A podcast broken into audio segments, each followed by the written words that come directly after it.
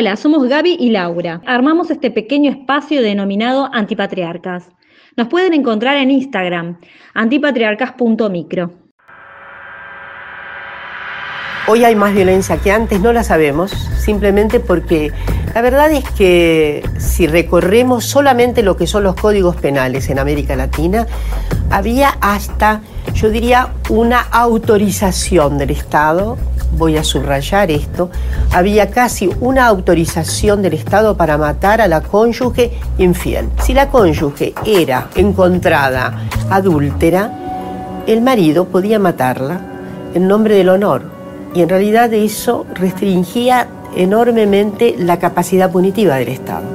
Por eso decimos que hay un cambio tan extraordinario entre el inicio del siglo XX y este inicio del siglo XXI que nos lleva a pensar un cambio eh, conceptual enorme en lo que es eh, la violencia contra las mujeres y desde luego la necesidad ahora sí de hacer estadísticas sobre esa violencia, hacer estadísticas sobre esa violencia. El Estado debe una acción mm, completamente, yo diría, expansiva, sistemática, muy sostenida respecto de la prevención. Eh, yo siempre digo, como feminista, que eh, no vamos a extinguir el patriarcado con el Código Penal en la mano.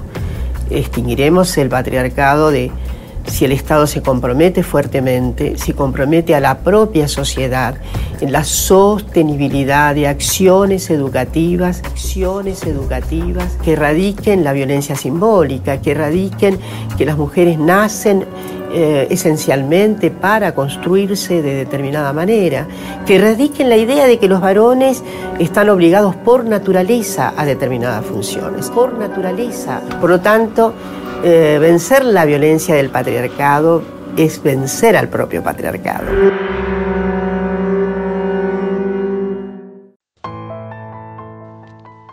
Acabamos de escuchar Mujeres 1, Violencia de Género con la voz de Dora Barrancos, un especial de Canal Encuentro.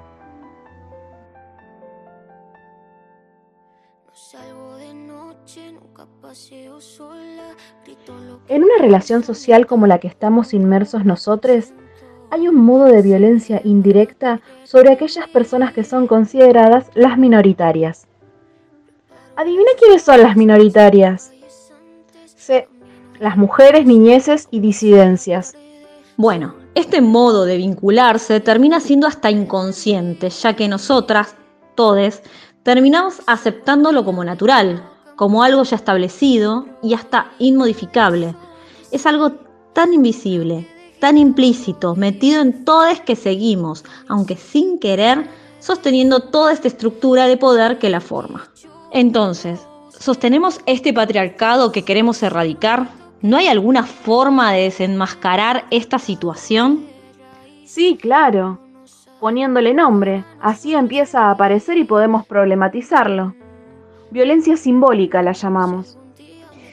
Ahora vamos a escuchar un audio del Mundo TKM de YouTube que habla de violencia simbólica, qué es y qué significa. Publicidades que venden productos de limpieza solo a las mujeres, marcas que ofrecen un modelo de belleza único, hombres dueños de mujeres. Son mías, yo puedo con todas tranquilas. Mujeres como productos de consumo. Eso es violencia simbólica, cuando se las discrimina, domina o disminuye a partir de mensajes, símbolos o signos, cuando se les asigna un valor inferior al de sus pares varones, o también cuando se las muestra incapaces, cosificadas u ocupando roles de reproducción, domésticos o de cuidado. Este tipo de violencia está tan naturalizada que tanto a quienes producen como a quienes reciben los mensajes les cuesta identificarla. La violencia simbólica es parte de lo establecido en nuestra cultura y está presente en los demás tipos de violencia por razones de género. La Ley 26.485 de Protección Integral a las Mujeres establece los distintos tipos de violencia que se ejercen contra la mujer, entre ellas la violencia simbólica. Estamos construyendo una sociedad igualitaria y eliminar la violencia simbólica es clave.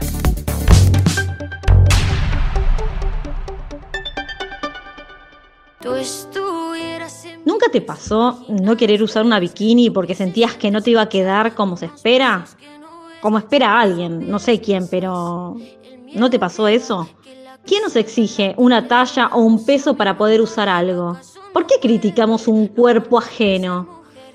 Es algo ya tan naturalizado, lo hacemos con nosotros, con otras personas, lo hacemos constantemente y ya ni nos damos cuenta.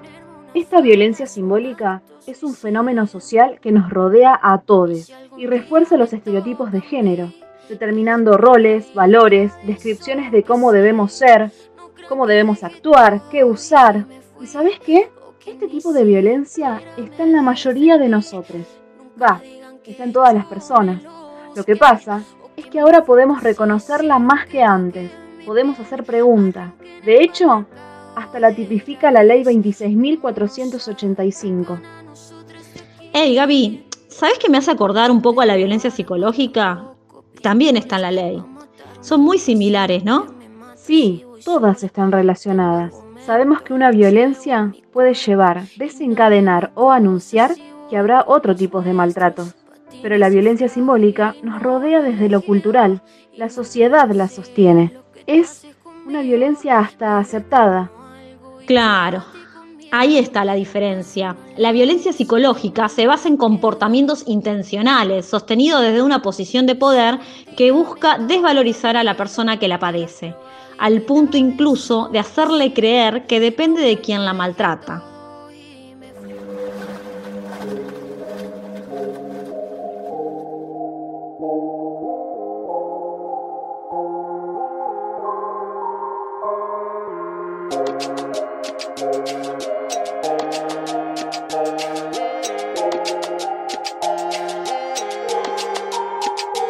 Ya me cansé de que te metas. Ya me cansé de que me digas que esté quieta, que sea dócil, tranquila, discreta, de que te asustes cuando mostramos las Usted me quiere así, fina y completa, solo si se me respeta. Meta y meta dándole a la dieta para la figura escultural y la silueta. Pero ando por otro camino, más bien ando por otro planeta. Así que sube la bragueta, cabrón, porque hoy no traje bragas, traje la escopeta y te meneo y muevo el culo como poeta. Poesía de las nietas, de todas las brujas que nunca pudiste quemar como paga efectivo tarjeta. Se quema, se quema y ya no lo van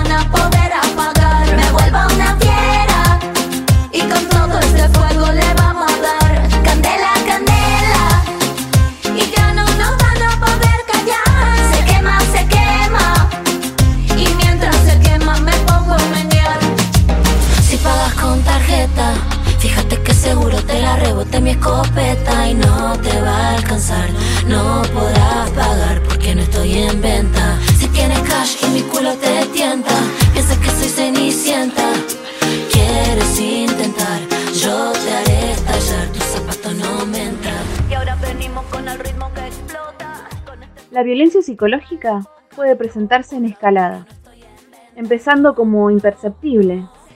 Comienza con un maltrato psíquico, atacando la dignidad de la persona afectada, ya sea con dichos hirientes o bien demostrando la falta de interés que se tiene por esa persona. También puede haber críticas continuas, desprecios, ofensas, lo que genera malestar emocional, afectando así la autoestima. Eso se llama acoso psicológico. Por último, cuando la persona que es violentada está tomada por esta situación, ya sin saber a dónde recurrir, siente que no tiene valor ni libertad, se siente cosa de su agresor. Y con esto, este agresor, esta persona, ya juega con un chantaje afectivo para lograr su deseo. A esto se lo llama manipulación mental. Mediante la violencia psicológica, presente también en todas las manifestaciones del ejercicio de la violencia, lo que se busca es hacer de su propiedad a la otra persona. ¿Cómo llegamos a pensar que alguien puede ser propiedad de otro? ¿Y por qué la mayoría de las veces la mujer es tomada como la propiedad de otro? ¿Por el patriarcado y su forma de sostenerse será? Acá empezamos a ver el poder de la violencia simbólica, que silenciosa y casi imperceptible nos ubica en el lugar que necesita que tengamos. La línea 144 es un dispositivo gratuito de atención telefónica orientado a brindar contención, información y asesoramiento en situaciones de violencia por motivos de género. No salgo de noche, nunca paseo sola. Grito lo que pienso, me tapo con ropa. Siento que si me ven van a querer de mí. Las llaves, cinco calles antes. Camino deprisa, aunque sea la tarde. Siento que este miedo ya es parte de mí.